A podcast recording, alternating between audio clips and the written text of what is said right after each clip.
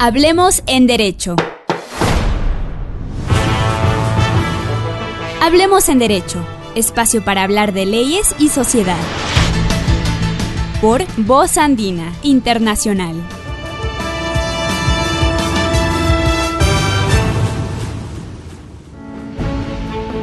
Buenos días amigos y amigas, estamos nuevamente aquí en su programa favorito Hablemos en Derecho, ya en el año 2024, nuestro primer programa de este nuevo año. Y como habíamos prometido en el, en el anterior capítulo, vamos a hacer la segunda parte de los 15 años de la Constitución de Montecristi, que es este documento que tenemos aquí y que todos ya nos hemos podido consultar.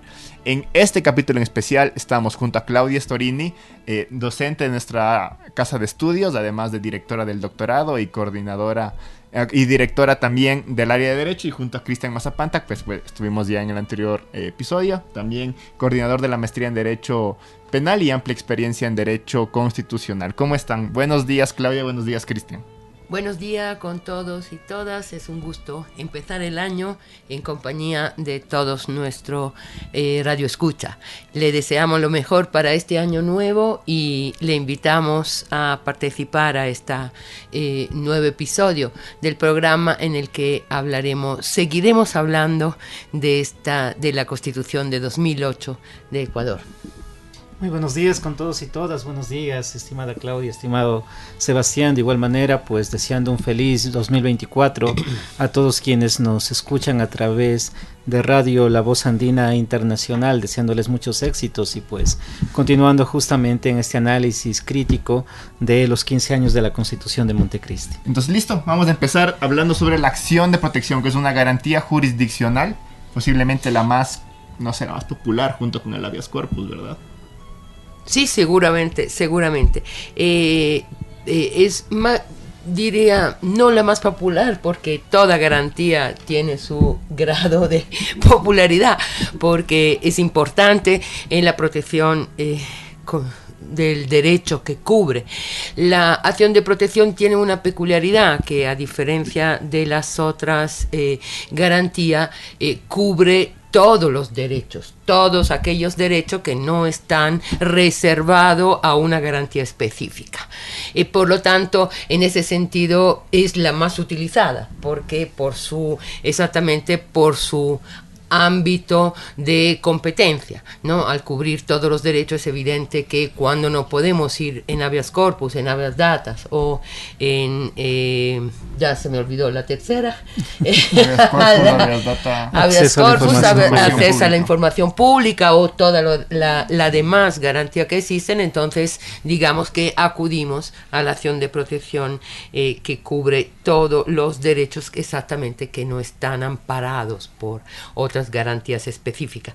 Eh, pero antes de entrar en, eh, específicamente en la acción de protección, creo que hay algo que tratar que obviamente tiene mucho que ver con la acción de protección, pero que eh, cubre, digamos, o afecta todas las garantías, que es esto, ¿quién tiene que ser el juez que resuelve estas eh, acciones en protección de derecho.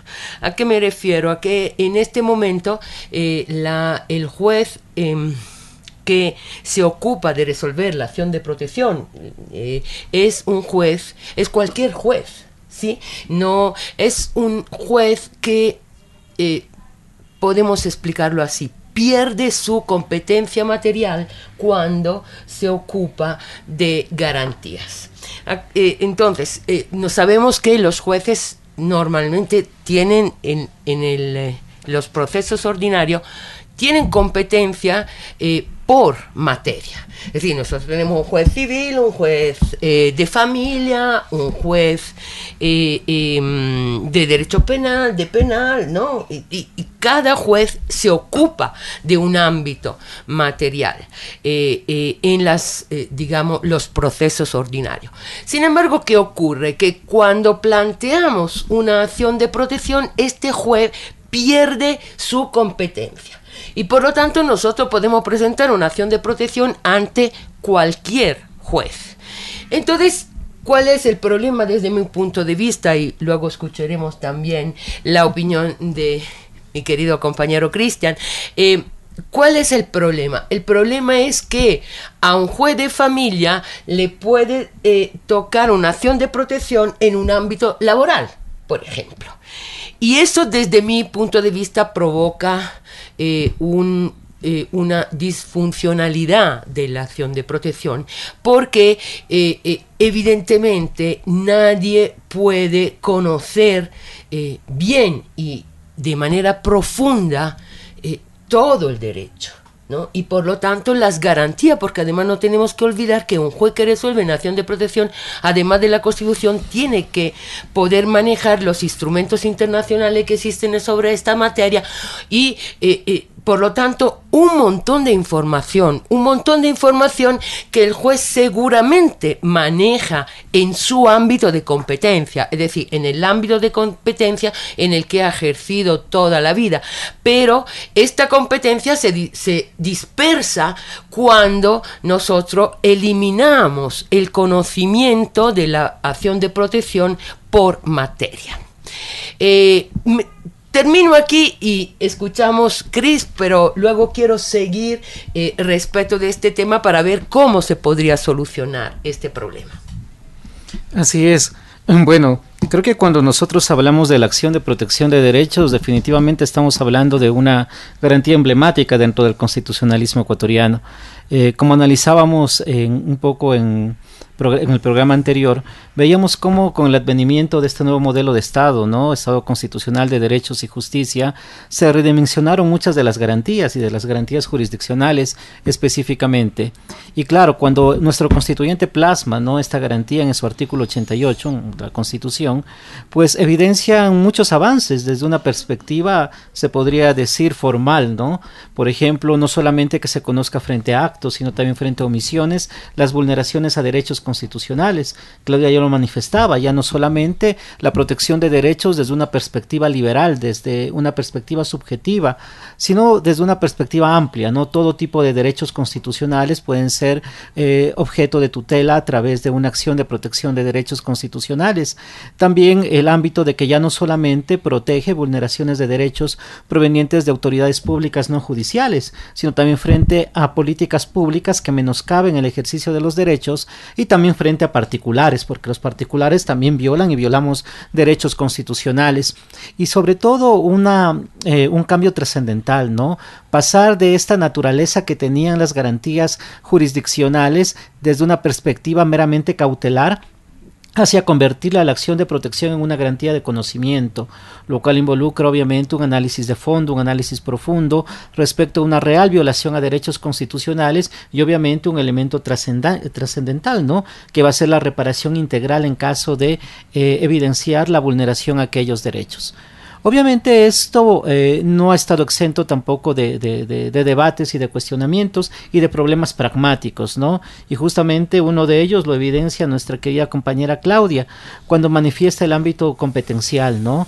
Mucho se ha discutido y debatido respecto a si fue o no correcto que se otorgue la competencia para conocer una acción de protección absolutamente todos los jueces en el país, ¿no? Eh, quienes parten de una visión más amplia manifiestan que una constitucionalización del derecho, todos los jueces son primero jueces constitucionales y a partir de ello pues tienen pleno conocimiento para eh, conocer este tipo de garantía jurisdiccional. Existen también personas quienes sostienen en cambio que la especialización es primordial en el ámbito justamente de eh, eh, establecer una competencia para conocer este tipo de acciones, como la acción de protección. Y este es un debate que está latente, ¿no? Incluso en la propia Asamblea Nacional se está analizando la posibilidad de creación de jueces especializados en materia constitucional porque hay que decirlo, y esto se denota en el ámbito pragmático, ¿no? Eh, el conocer una acción de protección no resulta un ejercicio simple por parte de los operadores de justicia, debido a las propias características de la acción de protección. En muchas ocasiones los operadores de justicia incluso temen que les lleguen a sus despachos este tipo de acciones constitucionales. ¿Por qué? Porque se paraliza el despacho, tienen que correr justamente al ámbito de, de hacer las respectivas notificaciones a las partes procesales, convocar a las audiencias respectivas y como decía Claudia, ¿no? En muchas ocasiones puede suceder que se trate de temáticas respecto a las cuales los operadores de justicia no pueden tener un conocimiento profundo. Eh, imaginémonos un juez en el ámbito de familia, por ejemplo, que tiene eh, que despachar eh, yo diría, decenas de providencias diarias y de repente le cae una acción de protección de derechos constitucionales. Se le mueve el piso ese momento y obviamente esto también denota eh, un problema en el ámbito de, de, la eficacia de la garantía, ¿no? En muchas ocasiones, y esto fue un problema que se evidenció sobre todo en los primeros años de incorporación de la acción de protección en la realidad ecuatorial era preferible negar una acción de protección y así lo hacían los operadores de justicia, ¿no? Les llegaba una papa caliente y decían, no, prefiero negar y que se ocupe la Corte Provincial. Y luego la Corte Provincial decía, no, pues yo también ratifico y mantengo esta posición, que se preocupe la Corte Constitucional y se iba generando, ¿verdad?, un círculo vicioso, una cascada que eh, menoscababa efectivamente los derechos constitucionales. Bueno, yo quisiera complementar lo que Chris eh, nos ha expuesto y quisiera preguntarle qué es un juez constitucional. ¿Qué tiene que conocer un juez constitucional? Eh, Indudablemente derecho procesal constitucional, que es la base fundamental, y eso no tenemos duda. No tenemos duda que eh, eh, cualquier juez que resuelva en garantía eh, debería conocer el derecho procesal que tiene que aplicar, ¿no? Y eso nos parece obvio, porque el derecho procesal finalmente es la garantía de todo ciudadano, ¿no? Frente el posible árbitro de los jueces. Pero desde el punto de vista material, Podemos pensar que un juez conozca toda la Constitución. Yo creo que eso es una propuesta bastante descabellada. Bastante descabellada ¿por qué? porque el derecho constitucional cubre todos los ámbitos de los procesos ordinarios. El derecho de propiedad está en la Constitución, el derecho de familia está en la Constitución y así el derecho laboral está reconocido en tiene hay derechos que afectan el derecho laboral y por lo tanto los procesos laborales.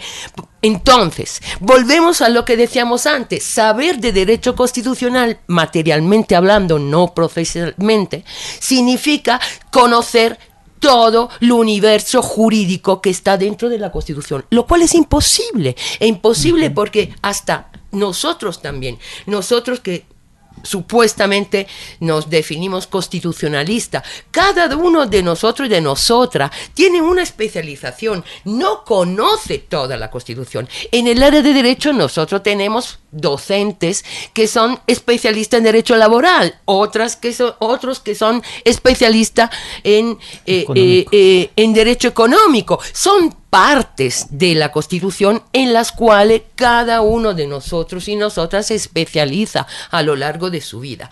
Por lo tanto, yo quisiera preguntarle a los defensores de institucionalizar estos jueces constitucionales, ¿qué le vamos a enseñar a estos jueces? No sería digo yo, ¿no sería mejor mantener la competencia originaria? Por algo el derecho se ha dividido por materia, ¿sí? Por algo llevamos siglos resolviendo los problemas jurídicos judicialmente por materia. ¿Por qué ahora tenemos que eliminar estas materias?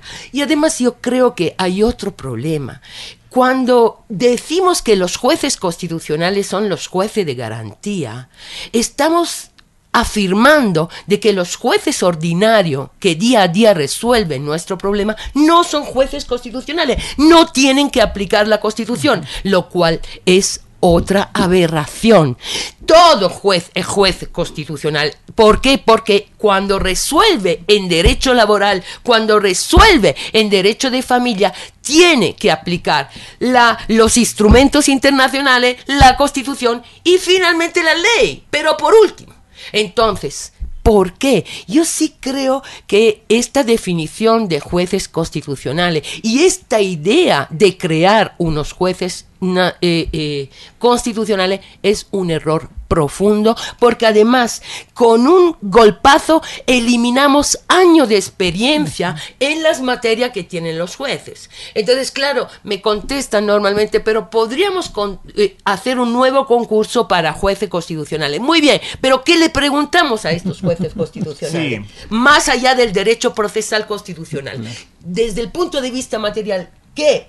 pensamos que tengan que saber. Sí, cada derecho además tiene un desarrollo interno, fuera incluso en tratados internacionales, en jurisprudencia internacional, que es inabarcable, ¿no? Sí.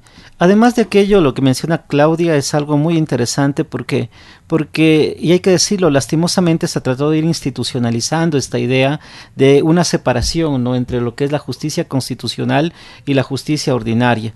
La propia Corte Constitucional del Ecuador, por ejemplo, cuando emite su primera sentencia de precedente constitucional obligatorio, la 00110 PJOCC, en la regla 3, determina y algo parecido a esto, ¿no? Manifiesta que los jueces, cuando conocen de garantías jurisdiccionales, se alejan temporalmente de su rol de la justicia ordinaria y adquieren el carácter de jueces constitucionales. Y claro, esto ha generado también una problemática a la hora de entender, porque claro, hay jueces que dicen, no, es que ahora yo estoy actuando como juez constitucional y me olvido de la ley. Y hay otros jueces, en cambio, de legalidad y dicen, no, no, no, es que yo soy un juez de legalidad y por lo tanto me olvido de la Constitución y de los instrumentos internacionales. Y es tal vez estos elementos ¿no? que, que, que, que se han ido incorporando, que han ido permeando la, la, la, Constitución y la eficacia de las garantías jurisdiccionales, los que denotan los eventuales problemas que tenemos justamente hasta la actualidad. Se habla mucho, ¿no? Y se dice, sí, vamos a hacer un nuevo proceso de designación de jueces especializados en materia constitucional, pero no es solamente una cuestión de cambio de nombre, porque vamos a caer en el mismo error. Yo puedo llamar, qué sé yo, eh, hiperjueces eh, constitucionales y, y, no con eso está solucionado el problema de fondo. ¿Por qué? Porque hay problemas serios que hay que atacarlo. La experticia es algo fundamental en la labor jurisdiccional.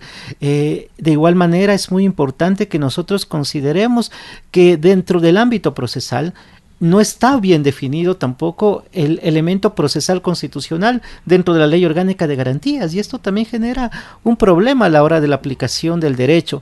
Eh, a veces el litigante ¿verdad? se encuentra con, un dilema.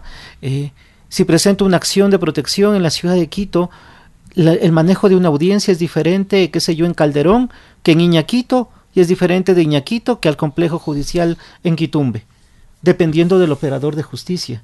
Y entonces, claro, estos elementos eh, debido en muchas ocasiones a mm, la falta de, dinamismo por parte de la Asamblea Nacional al establecer procedimientos claros, así como también la falta de actuación de la propia Corte Constitucional al establecer reglas jurisprudenciales que puedan guiar la actividad de los operadores de justicia, ha generado este tipo de problemas. Y obviamente, como no existen reglas claras definidas incluso en el ámbito procedimental, que es donde actúan los operadores de justicia, luego esto se ve reproducido en una cadena interminable de acciones extraordinarias de protección, porque no, hay seguridad jurídica. Te dicen el operador de justicia, qué sé yo, de un cantón, de Marcelino Maridueña, llevó adelante la audiencia de esta manera y por lo tanto eh, resolvió sin haber incorporado elementos probatorios dentro de la audiencia.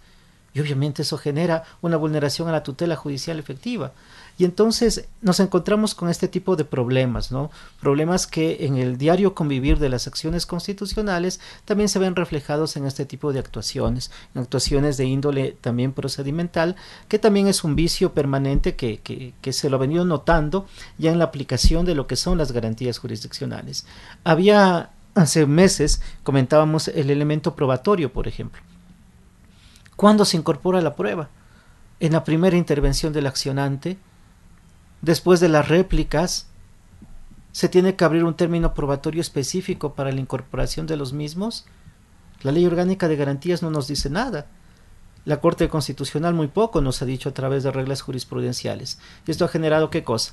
Que en cada una de las unidades judiciales el operador de justicia pues lleve adelante la audiencia como crea pertinente. Y esto obviamente genera inseguridad jurídica y atenta también a la tutela judicial efectiva.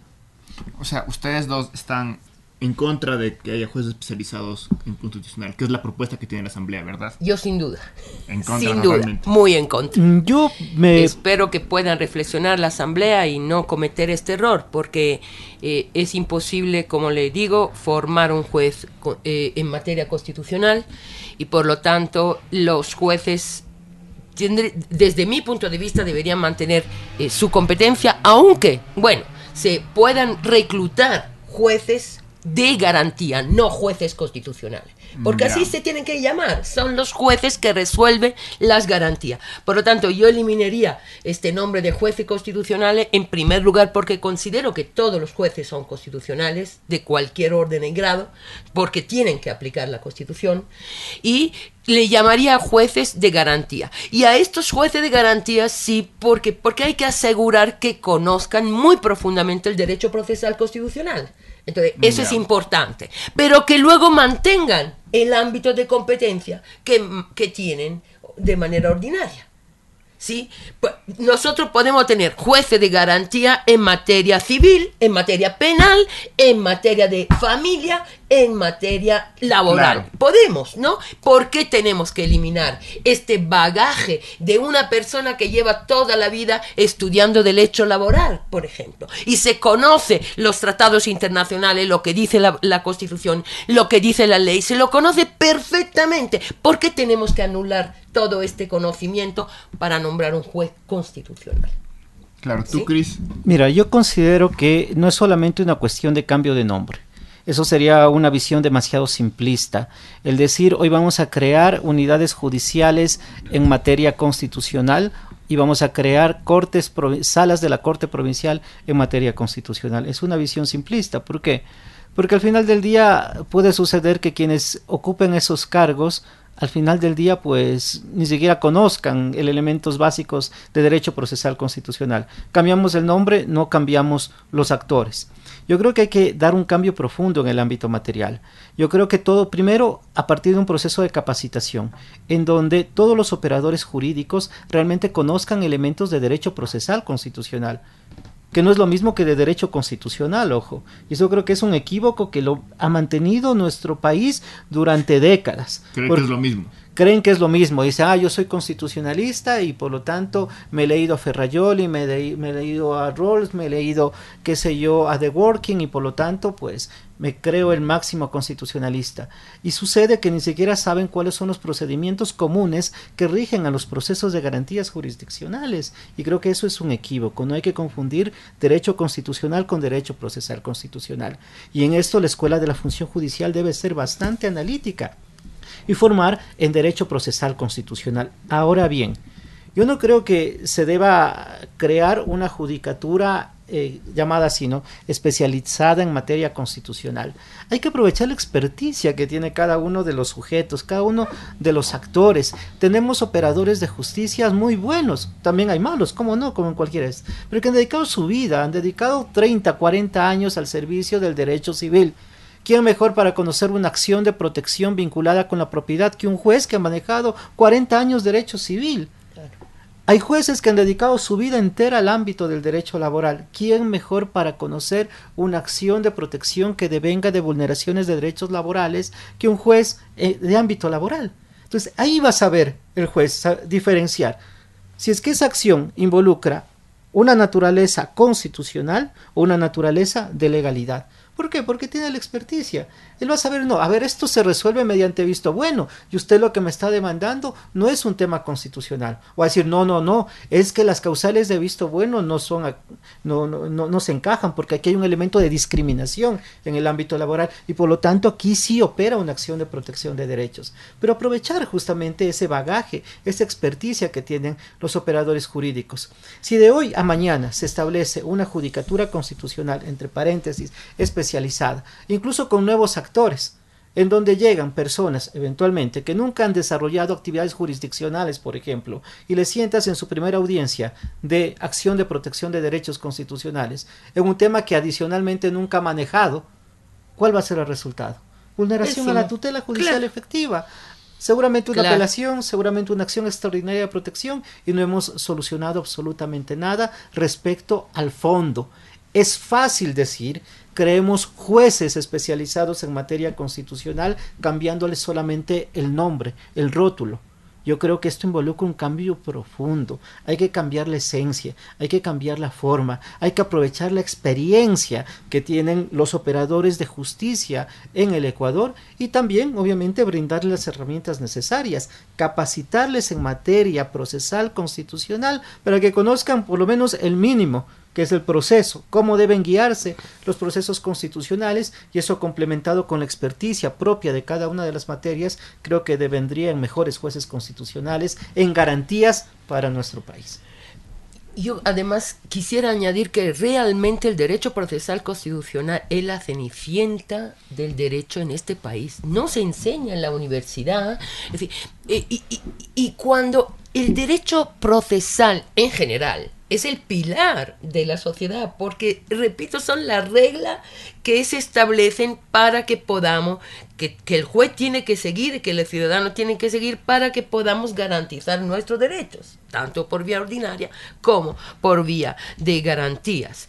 Y, sin embargo, como decía Chris, muy, muy, pocas personas conocen profundamente, a profundidad, el derecho procesal constitucional. Y, y, además, solo si al leer la ley orgánica de garantías jurisdiccionales y control de constitucionalidad, no nos, nos damos cuenta de cuánto poco conocía el derecho procesal el que redactó esta ley. Hay disparate de derecho procesal, hay palabras mal utilizadas, conceptos mal utilizados, presupuestos que no tienen sentido común.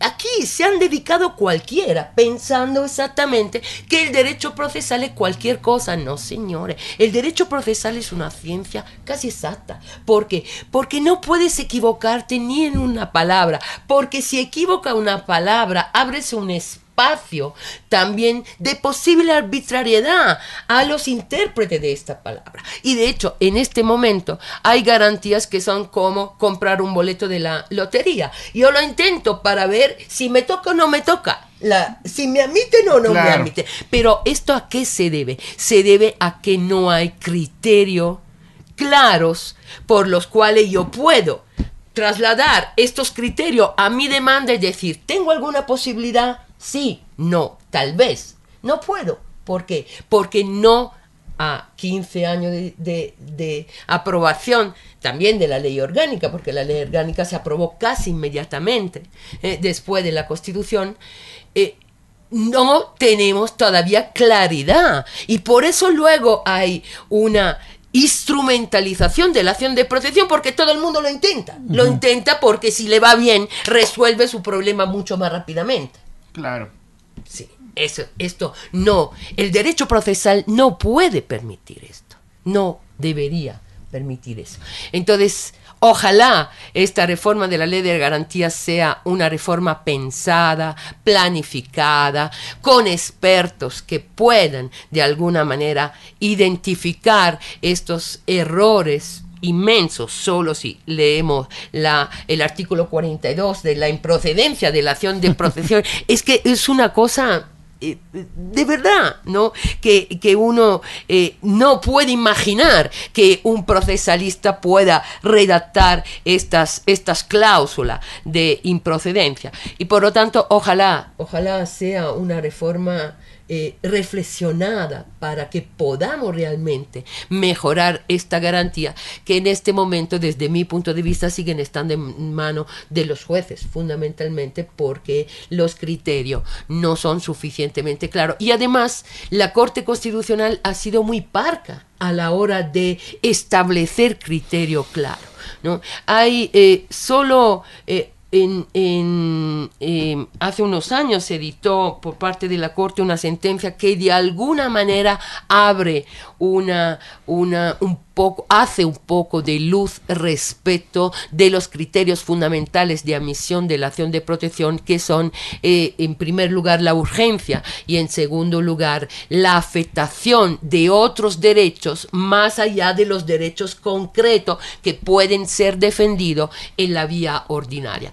Pero ahí quedó ahí quedó esta sentencia y no se le dio ningún eco y bueno, no sé, habría que eh, estudiar y ver si los jueces la están tomando en cuenta o no a la hora de admitir la acción de protección. Esto también me invita a reflexionar un tema que, que también se ha convertido en una problemática permanente.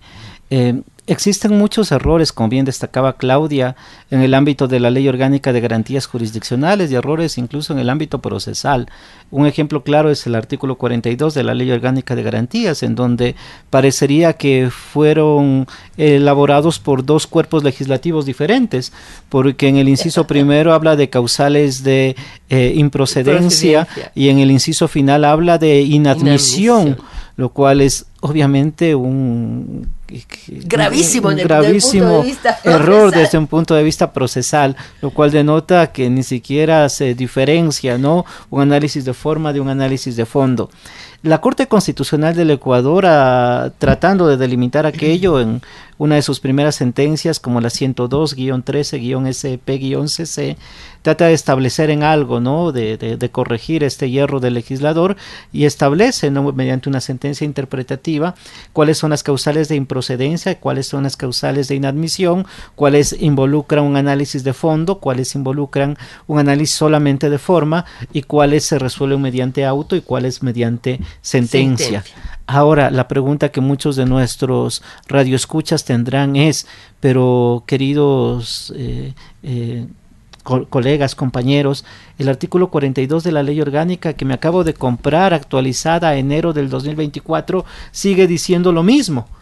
Y ese es un problema, porque porque como bien mencionaba Claudia, ¿cuántos de los profesionales del derecho, cuántos de los operadores de justicia, eh, cuántos incluso de los académicos conocen de este tipo de sentencias que son emitidas por la Corte Constitucional, en donde eventualmente van incorporando elementos eh, novedosos relacionados con el ámbito procesal constitucional.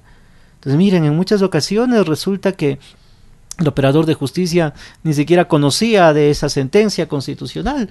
Resulta que eh, en otra sentencia, por ejemplo, cuando se establece el tema de la excusa y la recusación en acciones de protección de derechos constitucionales, eh, la ley orgánica de garantías no contempla pues esa figura. Y entonces se dice, bueno, acudamos de manera supletoria al Código Orgánico General de Procesos pero la Corte Constitucional del Ecuador en una sentencia, la 00617 SCNCC, regula pues este ámbito de la excusa y recusación en acciones de protección de derechos constitucionales y es una sentencia que muy pocas personas la han escuchado y, la conocen. Y esto genera un problema, ¿por qué? Porque terminas aplicando una norma que no es aplicable porque ya existe una regla jurisprudencial creada por la Corte Constitucional del Ecuador. Y esto denota a su vez también eh, una falta de compromiso por parte de los órganos directivos de la función judicial en no solamente difundir las sentencias de la Corte Constitucional, sino en que realmente estas sentencias tengan un calado hondo dentro de los operadores de justicia. ¿Por qué? Y hay que decirlo, porque lastimosamente el rol del Consejo de la Judicatura se ha limitado simplemente a ser un transmisor de las sentencias. La Corte Constitucional dispone, dentro de la parte resolutiva, difundas el contenido de esta sentencia por parte del Consejo de la Judicatura. ¿Y qué es lo que hace el Consejo de la Judicatura? Un correo masivo en donde dice se remite la sentencia tal y el operador de justicia que tiene en su correo, en su bandeja de entrada, un montón de, de, mails, ¿qué es lo que hace? Lo ignora, ni siquiera lo lee, ni siquiera sabe. En muchas ocasiones, perdón que, que, que, eh, lo mencione y lo diga, no es una eh, ofensa, más bien es una posición propositiva, a veces les da hasta pereza, pues, leer una sentencia extensa. Y entonces, ¿qué termina haciendo el operador de justicia? Ignorando justamente reglas jurisprudenciales que en muchas ocasiones están incorporadas dentro de esas sentencias. Eh, si bien es cierto, el operador de justicia tiene una tarea de irse actualizando permanentemente con la jurisprudencia y más aún con la jurisprudencia constitucional, creo que también el papel del Consejo de la Judicatura ha sido bastante simplista. No es solamente de coger y transmitir las sentencias, es una cuestión de educar, de decirle, vea, esta es una regla que usted tiene que cumplir y esto se emitió en esta sentencia de la Corte Constitucional. Y eso arregla este problema de la ley orgánica, ¿no? porque además la tarea de los jueces fue muy dura con la implementación de la Constitución. De repente se encuentran con estas nuevas garantías, con nuevo, con un nuevo ámbito y sobre todo con que todos los derechos tienen la misma garantía, y por lo tanto pasamos a garantizar todos los derechos, porque eso también es otro elemento al que hicimos referencia ¿no? en, en eh, precedentemente. Entonces, y además le dicen tienes que reparar integralmente, tienes que manejar todo el, el, derecho internacional de los derechos humanos. De repente, de un día a otro, eh, le cayó. Y yo creo que sí los jueces fueron los que más cargaron con estas innovaciones de la Constitución. Y frente a toda esta carga, desde mi punto de vista, no se la apoyó de ninguna manera, como, como dice Cri. Una sentencia eh, tan importante, por ejemplo, como la que yo hacía referencia, como la que tú has hecho referencia ahora, Cris, eh, esta sentencia tienen que ser espacio de debate para los jueces. Mire que ustedes ahora, esto cambia en ese sentido, en ese sentido, en el otro sentido. Y sin embargo, ese espacio no se dio nunca, ¿no? Y los jueces eh, entienden más o menos de garantía en función a su buena voluntad, al hecho de que estudian, eh, hacen maestría, hacen curso para prepararse, pero no podemos, un Estado creo que no debería, los órganos del Estado no deberían dejar esto a la buena voluntad de los jueces, eso es un deber del Estado de formar sus jueces. Y además creo que esto también se complementa con la tarea que tiene la Asamblea Nacional, ¿no? Miren, yo en muchas ocasiones he sido crítico y he cuestionado eh, a veces eh, la forma de actuar de la Asamblea Nacional cuando nos invitan, por ejemplo, al, al, Parlamento, nosotros como académicos, y nos dicen, bueno, ¿qué opinión tiene usted respecto a esta institución del derecho procesal constitucional? Y claro, uno desde una experiencia en el ámbito académico puede contribuir, pero ¿no sería tal vez eh, mejor o más enriquecedor también escuchar a los actores vivos, a quienes tienen a diario los problemas en el ámbito procesal constitucional, a los operadores de justicia, quienes día a día tienen que enfrentar las vicisitudes justamente de estas contradicciones normativas, de estas lagunas normativas que tiene la ley orgánica de garantía, para a partir de ello, a través de un proceso dialógico, ir construyendo por, cómo no, realmente reformas que sean eficaces, y eso creo que es algo que, falta. ¿Por qué? Porque se escucha a todos menos a, hacia quienes va destinada la norma.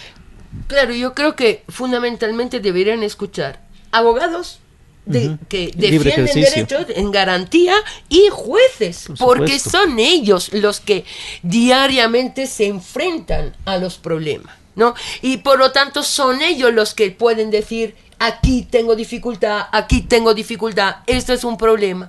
Creo que estos actores son actores fundamentales en esta construcción dialógica de leyes tan importantes como eh, la ley de derecho procesal constitucional. Bueno, algo más que quieran decirnos, ya estamos próximos a acabar el programa. Yo sí quiero solo dejarle una inquietud en respeto, respeto en relación con este derecho procesal y con la ley orgánica. El, el apartado, el punto 1 del artículo 42 nos dice que la acción de protección no procede cuando, cuando de los hechos no se desprenda que exista una violación de derechos constitucionales, ¿sí? Pero, ¿cuál es el objeto de la acción de protección?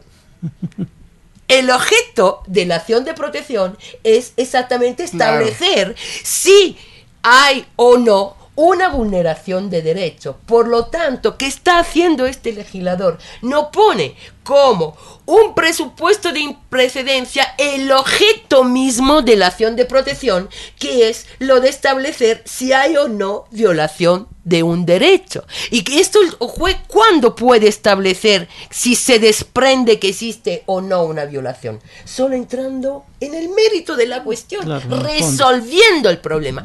Y esto que ha provocado que nosotros en Ecuador tenemos sentencia de inamisión o improcedencia. Es decir, el juez dice, oye, me cuando ve que no se ha violado el derecho, dice, me equivoqué tenía que haber establecido la improcedencia. Entonces, ¿qué hace? Dicta una sentencia de improcedencia, que es otra aberración procesal, porque no hay sentencia de improcedencia. La sentencia dice tiene que establecer si se ha violado o no se ha violado el derecho. Pero no puede decir la sentencia es improcedente porque ya procedió, ya se conoció. Y por lo tanto, esta es una contradicción enorme del derecho en derecho procesal, que aquí se está dando casi con normalidad exactamente porque el legislador no conocía el derecho procesal.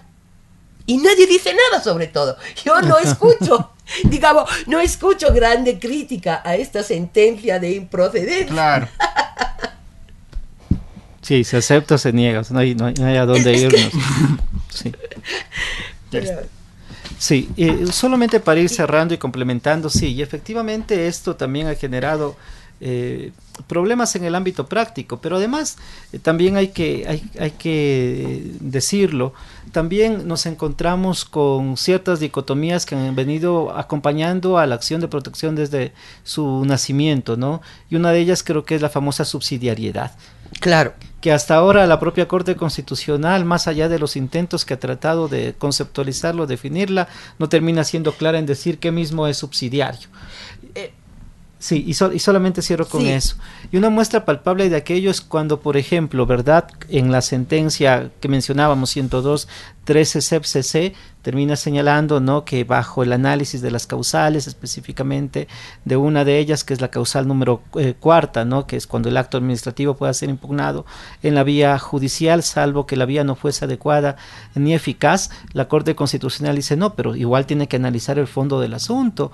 Luego viene jurisprudencia como la 001 16 PJOCC, en donde dice que los jueces tienen que analizar la real eh, eh, violación a derechos constitucionales y que solamente luego de ese análisis podrían decir que eh, eh, se trata de un tema de, de, legalidad. Y entonces, claro, todavía nos deja estos, esta incertidumbre, ¿no? Pero bueno, entonces, cuando mismo legalidad, cuando mismo es un tema de vulneración de derechos. Y algo que me parece muy peculiar y creo que es digno de, señalarlo es, por ejemplo, ahora que se ha emitido recientemente, hace pocas semanas, una nueva sentencia de la Corte Constitucional, que es la 2901-19-EP-23, en donde modifica el precedente sentado en la sentencia 00116 PJOCC y determina, no dice, no, pero si es que ya acudió a las vías ordinarias reclamando la tutela de un derecho, allí utilizando nuevamente el término de Claudia, no que, Claudia cuestionaba, perdón, no procederá la acción de protección de derechos constitucionales. Y eso involucra entonces que, que la acción de protección ya no es subsidiaria. Y entonces claro, nos deja en esta dicotomía. Es, todo un absurdo porque además se han agarrado a esto de los derechos constitucionales, pero a ver, vuelvo al juez ordinario el juez civil está garantizando derechos constitucionales. Porque el derecho de propiedad es un derecho constitucional. El, de, el juez laboral está garantizando derechos constitucionales. Por lo tanto, también esta cuestión de que hay derechos que tienen una como una configuración legal y derecho con no señor, los derechos son todos constitucionales. Dejemos esta cosa de decir la diferencia entre acción de protección y acción ordinaria está en la vulneración de derechos constitucionales o no constitucionales es un absurdo. Además, porque la misma constitución remite a la ley. Entonces, claro, pensemos, el, derecho de propiedad está muy poco desarrollado. El mismo derecho laboral está muy poco desarrollado en la constitución. Entonces, nunca esto, la violación de estos derechos merecería ir a acción de protección. Es absurdo. Ahora, ¿Qué es subsidiariedad desde mi punto de vista? Es la acción de protección, además basta dirigirse al diccionario de la lengua española para ver que el término subsidiario es algo que coadyuva, que ayuda, que apoya. ¿Qué significa? Es algo que digamos, se inezca, es una garantía que entra en acción cuando la vía ordinaria no va a poder garantizar el derecho completamente. no es una cuestión de calidad o de tipo de derecho, es una cuestión de urgencia y de derechos afectados. Porque un impago de alquiler puede provocar la muerte de una persona que con el alquiler compra su medicamento para el corazón. ¿Sí? Entonces, ahí solo porque es un impago de alquiler rechazamos la acción de protección y dejamos morir el señor. No.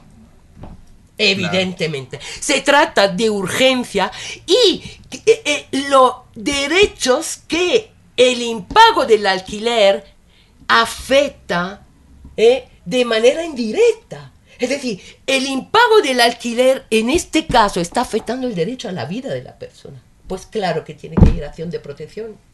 Porque, porque hay en juego la vida. Y por eso entra la acción de protección, que es una acción rápida que se resuelve en poco tiempo y le salvamos la vida al Señor. Porque si va al juez ordinario, se muere en el camino. A mí me parece, no sé, tan sencillo esto.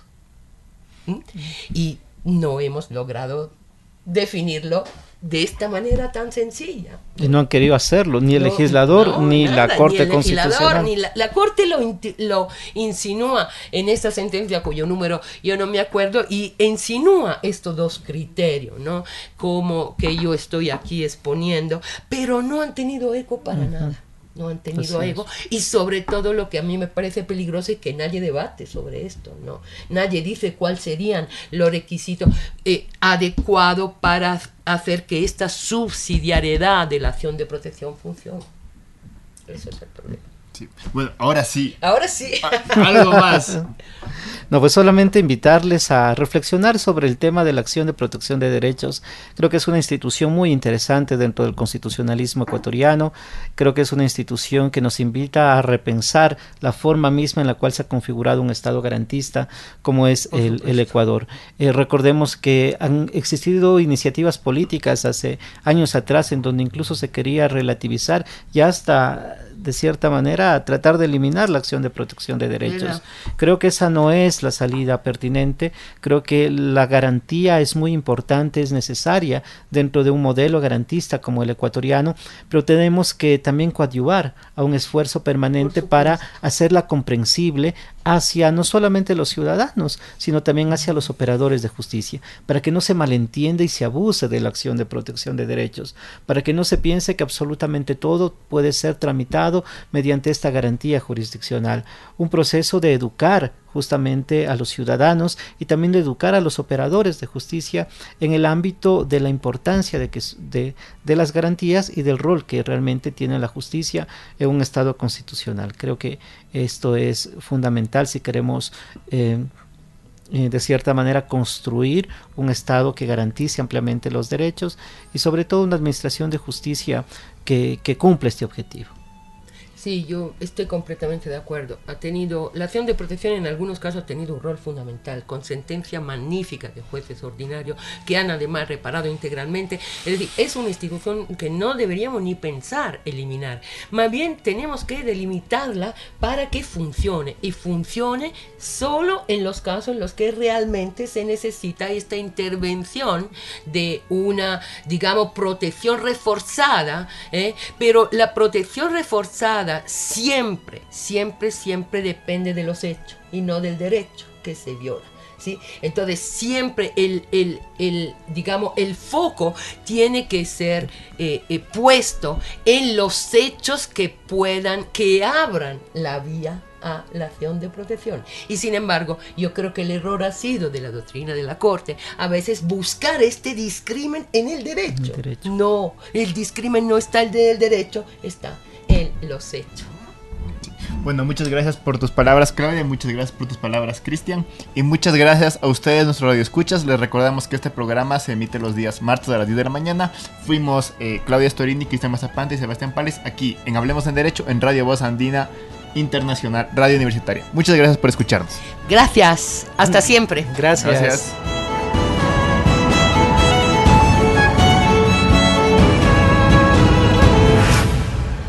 Hablemos en Derecho.